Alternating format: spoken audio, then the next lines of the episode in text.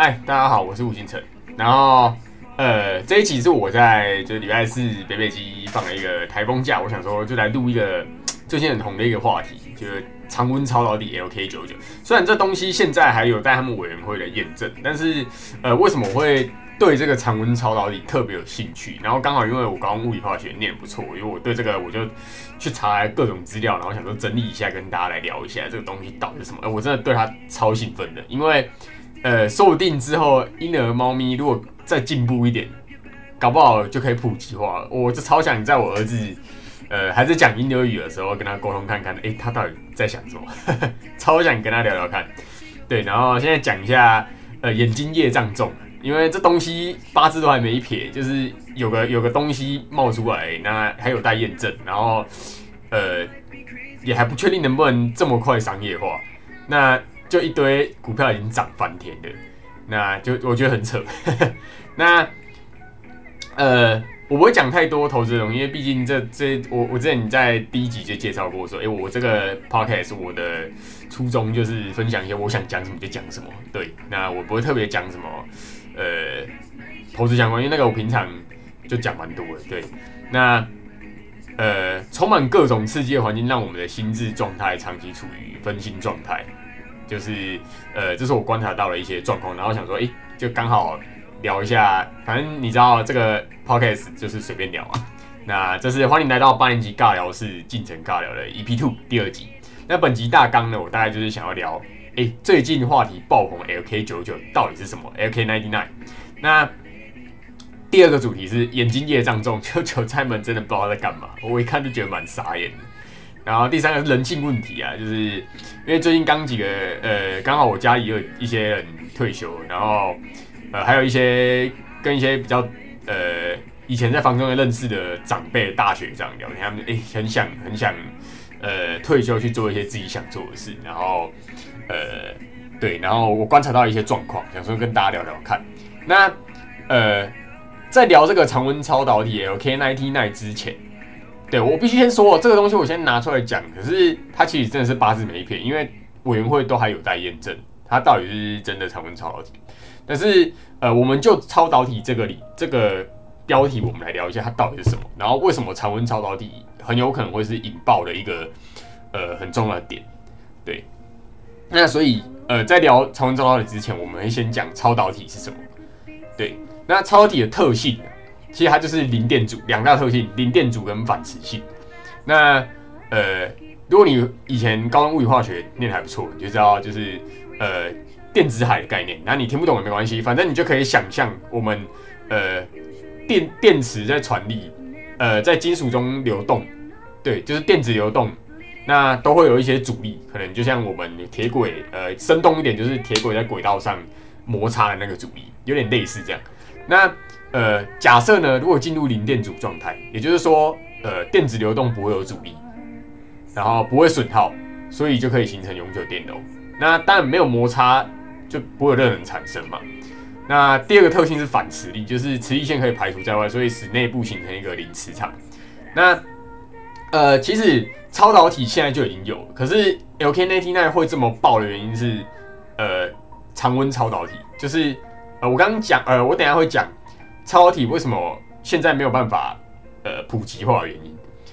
对，那超体的实际应用啊，其实就是第一点就是永久磁铁，我刚刚讲了嘛，就是零电阻，那电呃电子流流动没有阻力，所以有可能可以形成永久磁铁。那医学上通常就用核磁共振跟核磁造影。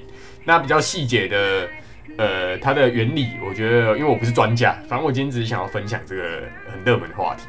那我比较关注我我不是专家，我不会去讲一下它原理什么。有兴趣你们可以自己去查一些物理上的，呃一些一些什么什么问一些物理博士啊之类的。那呃医学上大概就是有核磁共振、核磁造影，但现在其实就已经有人在用了。只是呃第三点是矿场探勘，那它就是超导量子干涉仪，那这个也是 OK，只是。我这这三个对我来说我都没兴趣，因 为我有兴趣的是什么奶爸福利。那呃，就我儿子他现在一岁半，那还有四只猫咪。那脑磁针是拿来干嘛的？它其实就是呃，我们可以观察那个脑神经的呃一些一些状况。那甚至进步一点，我们有没有办法就是知道想什么。诶，这个东西我真的超兴奋的。假设能做到，哎，我可以跟我儿子沟通，或者我可以跟我猫咪聊天，靠，超爽的啦！我真的对这东西超兴奋。那超体，但你现在可能还没有办法做到这么百分之百明确做到这件事，而且，呃，以就算之前的超体科技进步能做到，呃，沟通那些，我觉得我们一般人用不到，因为只要没有常温超体，你要创造出那个，呃，目前超导体，呃，能用的状态，基本上我们一般人办不到。对，那我可以讲一下为什么办不到，就是因为目前的超导体会分为，呃，高温超导体跟低温超导体，然后我会在接下来 PPT 讲这两个差别在哪。那目前这生活中其实，呃，一般人呐，当然你我们刚刚讲的这些东西都算是我们的比较高科技的东西，对，这跟我们一般生活中比较没有关系，像什么呃核磁共振、核磁造影那个比较是医学的。医学的高科技嘛，那这个也不是我们一般平常生活中会去用的。然后我对这个东西比较有兴趣，如果可以常温，搞不好我们如果商业化普及，哦，我我搞不好现在跟在我儿子呃上幼稚园之前会表达这样，我我想知道宝宝鱼在啊叭叭叭叭到底在讲什么。对，那我目前生活中常用的其实不是超导体，而是两导体。那两导体其实就是我们常见电阻很小的材料，像金银铜，像我们平常呃。呃，平常我们一些手机的充电器里面呢，就算是呃，这个这些都要负两百七十度 C 跟负两百呃负一百七十度 C，这根本不是我们一般日常生活中能创造出来的环境，你知道吗？所以基本上这跟我们根本呃我们一般人平常老百姓没有关系。可是如果可以常温的话，这东西如果可以普及，这哇真的是一大进步。那这是南韩科学家公开的报告，那呃有兴趣。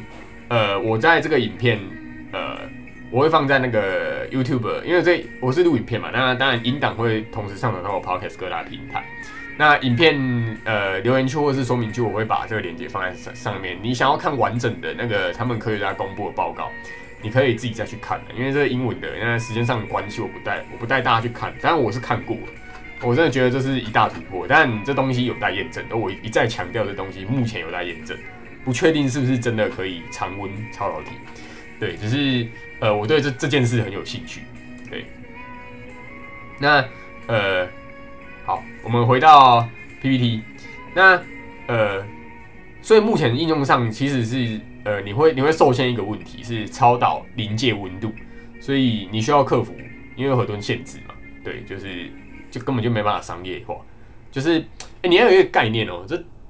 科学进步到一个层次，突破性的应用跟能不能普遍商业化是两回事。因为，呃，对我们来讲，普遍商业化才是，呃，假设不管啊，假设你要投资股票或公司啊，一定是商业化有办法，呃，有办法有有有有获利进来，你才有可能去投资嘛。或者是我们不要这么这么从浅的地方去看，你不普遍的话，其实对一般人来说，其实呃，也跟你比较没有什么关系。对，所以。常温这两个字就会变得非常重要。那眼睛业障重，就是我最近看到一些很很扯的事，就是而且甚至我有有我自己的认识的朋友，那韭菜行为真的是不断重演的。就是我刚刚一直强调，你要知道一个新东西出现跟商业化的距离，就是你如果真的要去投资股票还是什么公司什么呃私募随随随便什么都好，他八字都还没一撇，他只是先发表你就去。呃，去买一些东西，然后更何况是，呃，商业化跟你理解的也不太一样。你要知道，LK99 它是一种掺杂铜的化合物，可是你知道你现在用的那些东西几乎都是纯铜，所以你们就觉得说，哎，LK99 这个发现会，呃，让一些呃铜材料相关概念股会爆棚一波，之后铜量会呃更多。哎，你要知道它是掺杂铜哦，其实以长期来看，搞不好。呃，铜用量反而是应该是要递减，应该是会减少的，因为目前使用纯铜的那些两导体，呃，如果用 LK99，那它只是变掺杂铜而已，对吧？可是铜材概念股却已经喷歪，真的是搞错了，我真的觉得很好笑，就是这是新闻，然后你看第一桶，哇，这样盘跌了一阵，然后突然爆喷，然后再跳空涨停锁死，这真是乱七八糟。就是刚讲的 LK99 是一种掺杂铜的化合物。对，但是我没有想要细部去讨论投资这件事，因为呃，这个这不是这个频道想要做的事。那呃，乱七八糟，我看再顺便举个例子好了，这是五星。一一间公司，那我们先不管它干嘛的，你很多人在看一个东西，就看营业毛利，哎，公司好像有赚钱，但是哎，营业毛利呃不代表净利，你还要扣成本、扣扣税，税后净利才是真的，真的有没有？就是很多人看东西只看表面，就是呃这是一个很不好的行为，就是韭菜。好，那这边就是跟大家讲一下而已。那呃，刚聊完那个就是最近很引爆的 OK 那一题，然后想说，哎，呃，这一集就想跟大家分享，因为刚好呃，我刚刚讲的就是我在房中几位前辈刚好届龄退休，然后他们就想着不工作可以干嘛，然后很爽，还可以做一些很有意义的事。但是我觉得，呃，因为我曾经全职全职当做呃全职操盘过，对，但。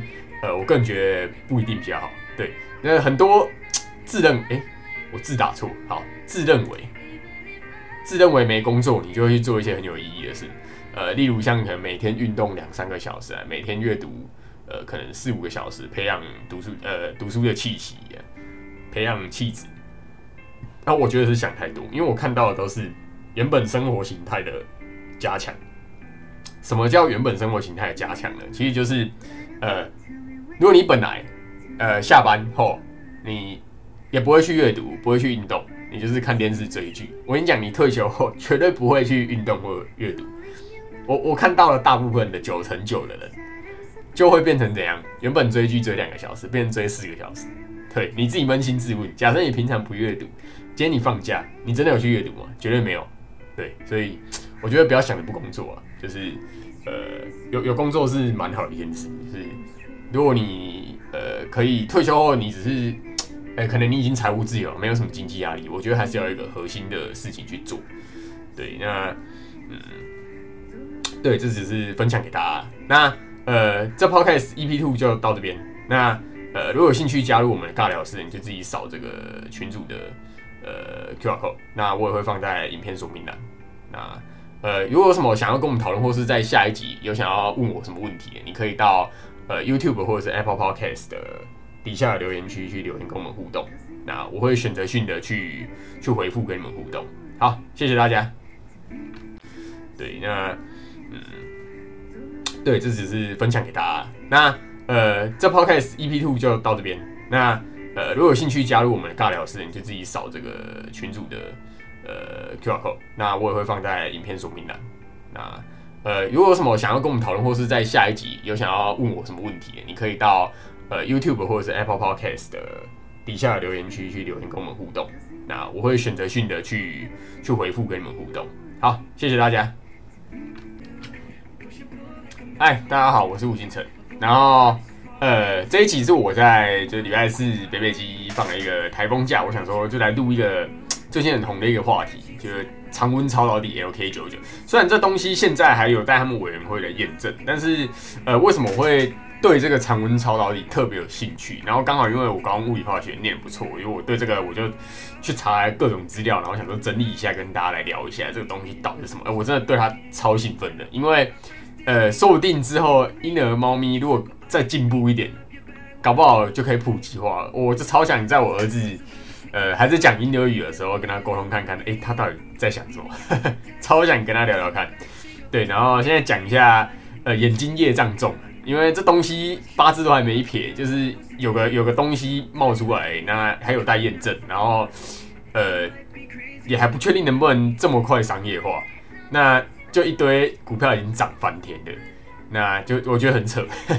那呃。我不会讲太多投资的东西，因为毕竟这这我我之前在第一集就介绍过说，哎，我这个 podcast 是我的初衷就是分享一些我想讲什么就讲什么。对，那我不会特别讲什么呃投资相关，因为那个我平常就讲蛮多的。对，那呃充满各种刺激的环境，让我们的心智状态长期处于分心状态，就是呃这是我观察到了一些状况，然后想说，哎，就刚好。聊一下，反正你知道这个 podcast 就是随便聊啊。那这是欢迎来到八年级尬聊室进程尬聊的 EP two 第二集。那本集大纲呢，我大概就是想要聊，哎，最近话题爆红 LK 九九到底是什么？LK ninety nine。那第二个主题是眼睛业障重，就韭菜们真的不知道在干嘛。我一看就觉得蛮傻眼的。然后第三个是人性问题啊，就是因为最近刚几个呃，刚好我家里有一些人退休，然后呃还有一些跟一些比较呃以前在房中的认识的长辈大学长聊天，他们哎很想很想呃退休去做一些自己想做的事，然后呃对，然后我观察到一些状况，想说跟大家聊聊看。那呃在聊这个常温超导体 LKN99 之前。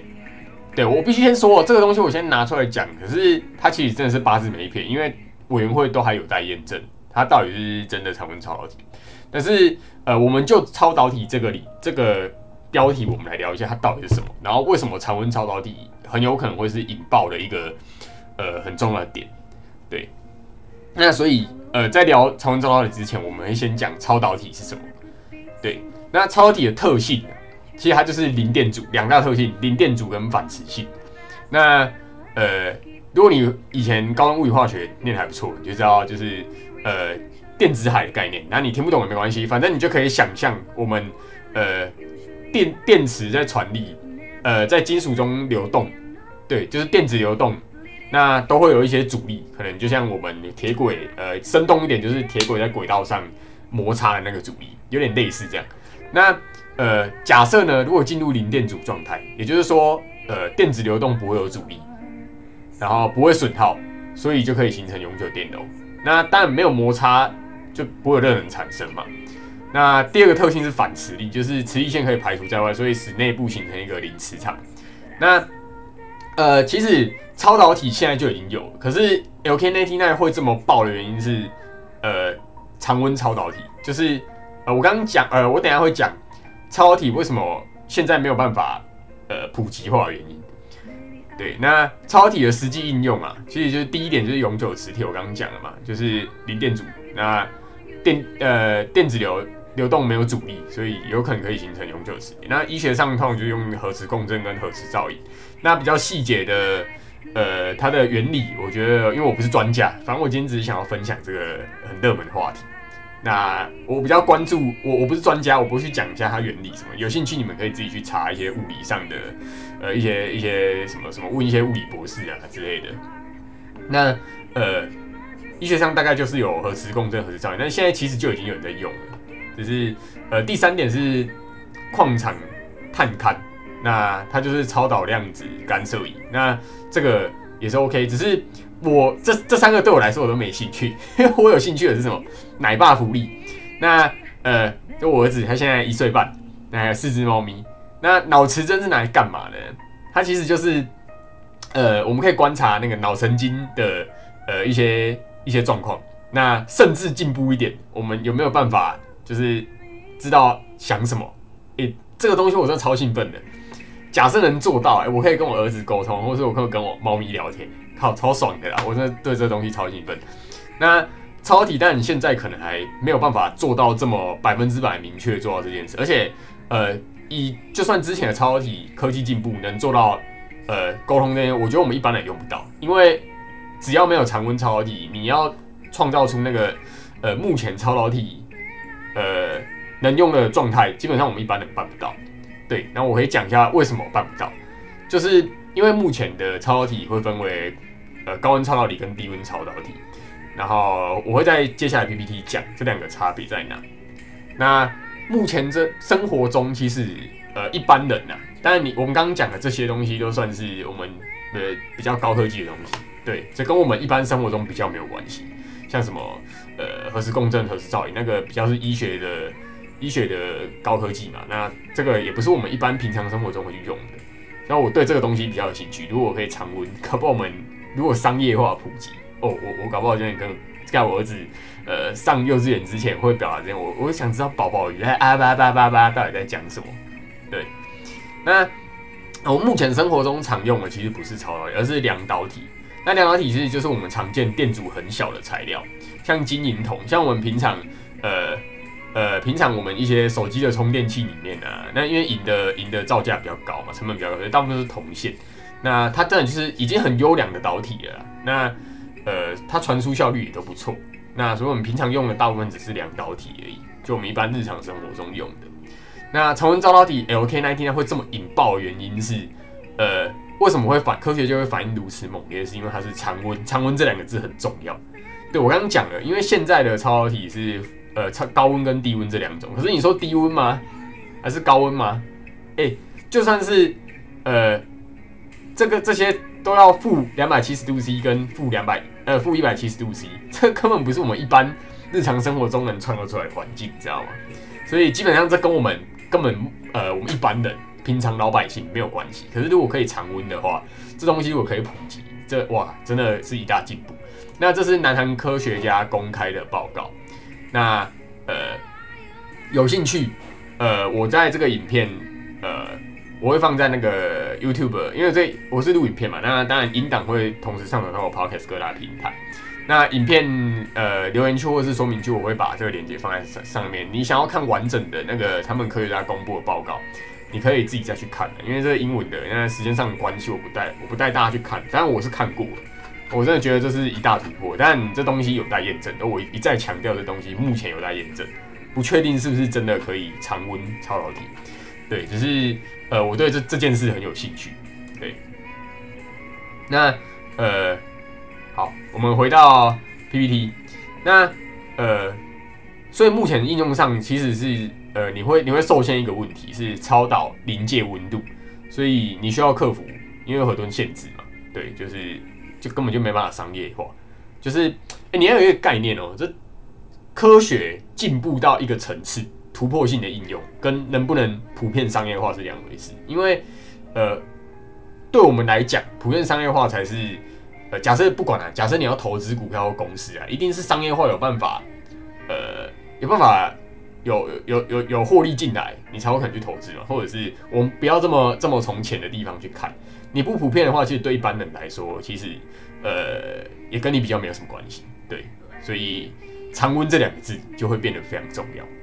好，那眼睛业障重，就是我最近看到一些很很扯的事，就是而且甚至我有有我自己的认识的朋友，那韭菜行为真的是不断重演的。就是我刚刚一直强调。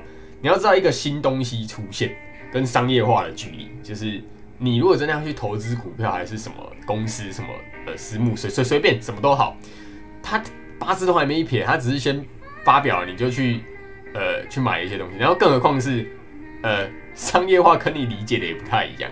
你要知道 LK99 它是一种掺杂铜的化合物，可是你知道你现在用的那些东西几乎都是纯铜，所以你们就觉得说，哎，LK99 这个发现会。呃，让一些呃铜材料相关概念股会爆棚一波，之后铜能会呃更多。哎，你要知道它是掺杂铜哦。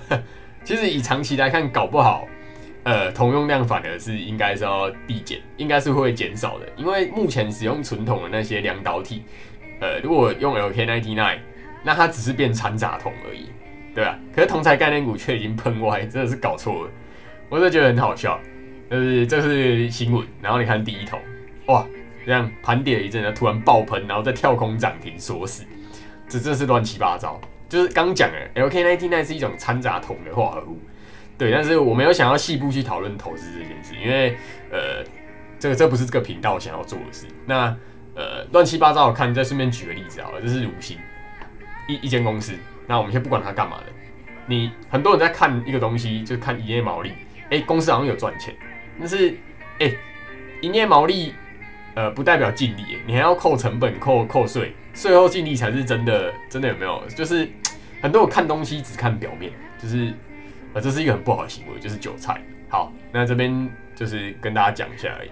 那呃，刚聊完那个就是最近很引爆的 OK 那一题那，然后想说，哎，呃，这一集就想跟大家分享，因为刚好呃，我刚刚讲的就是我在房中几位前辈刚好届龄退休，然后他们就想着不工作可以干嘛。然后很爽，还可以做一些很有意义的事。但是我觉得，呃，因为我曾经全职全职当做呃全职操盘过，对，但呃，我个人觉得不一定比较好。对，那很多自认哎，我字打错，好，自认为自认为没工作，你就会去做一些很有意义的事。呃，例如像可能每天运动两三个小时啊，每天阅读呃可能四五个小时，培养读书呃读书的气息，培养气质。那我觉得是想太多，因为我看到的都是原本生活形态的加强。什么叫原本生活形态的加强呢？其实就是，呃，如果你本来呃下班后你也不会去阅读，不会去运动，你就是看电视追剧。我跟你讲，你退休后绝对不会去运动或阅读。我我看到了大部分的九成九的人，就会变成怎样？原本追剧追两个小时，变成追四个小时。对，你自己扪心自问，假设你平常不阅读，今天你放假，你真的有去阅读吗？绝对没有。对，所以我觉得不要想着不工作啊，就是呃有有工作是蛮好的一件事。就是如果你呃可以退休后，你只是。哎，可能你已经财务自由，没有什么经济压力。我觉得还是要有一个核心的事情去做。对，那嗯，对，这只是分享给大家。那呃，这 podcast EP two 就到这边。那呃，如果有兴趣加入我们的尬聊室，你就自己扫这个群主的呃 QR code。那我也会放在影片说明栏。那呃，如果有什么想要跟我们讨论，或是在下一集有想要问我什么问题，你可以到呃 YouTube 或者是 Apple Podcast 的。底下的留言区去留言跟我们互动，那我会选择性的去去回复跟你们互动。好，谢谢大家。